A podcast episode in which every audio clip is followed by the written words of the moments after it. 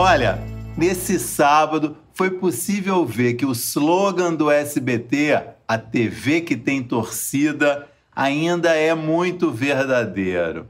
Foi incrível ver a festa no Twitter depois do anúncio que o SBT iria exibir a final do Campeonato Carioca entre Flamengo e Fluminense nessa quarta-feira. Um negócio realmente contagiante, a alegria dos SBTistas com essa notícia.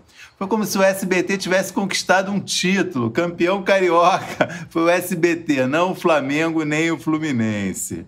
Uma vitória importante realmente Afinal, quem exibiu o Campeonato Carioca esse ano e há anos seguidos era a Globo, Golias, a gigante Globo. Uma vitória do Davi, né? o pequeno SBT na proporção com a Globo, e foi muito comemorada.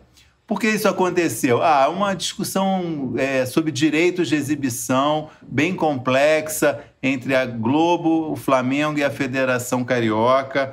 E o embrólio foi parar na justiça. O Flamengo exibiu uma partida que a Globo considerava que, ela, que o Flamengo não tinha o direito de exibir e a, a Globo, então, entendeu que é, houve uma, uma, um rompimento no contrato que ela tinha com a federação, anunciou que não iria mais transmitir os jogos, o caso está na justiça. E no meio dessa confusão surgiu a oportunidade para o SBT transmitir a final do, do campeonato. A emissora realmente está em festa, ficou muito feliz com essa possibilidade, já escalou o Theo José para narrar o jogo, ainda não definiu quem vão ser os comentaristas. O departamento comercial está tentando vender cotas de patrocínio, uma cota já foi vendida. Enfim, vai entrar uma grana, é, o que é muito bom nesse momento, né? quem não precisa de uma grana. Mas mais importante do que isso, eu acho, a iniciativa mostra que o SBT está vivo. Ao menos acordou. E é isso que a gente precisa, um SBT ativo, com iniciativa.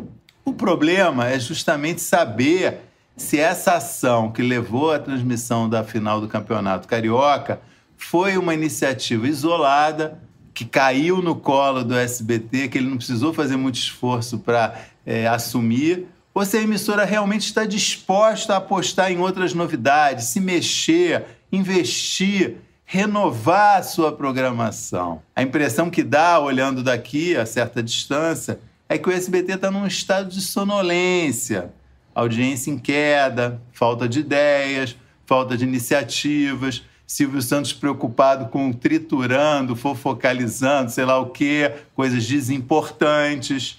Enfim, eu, o que eu espero realmente é que essa iniciativa que levou a emissora a exibir a final do Carioca seja a primeira de muitas surpresas do canal em 2020. Está na hora do SBT voltar a ser um ator importante no jogo da televisão brasileira. É isso, obrigado, até a próxima.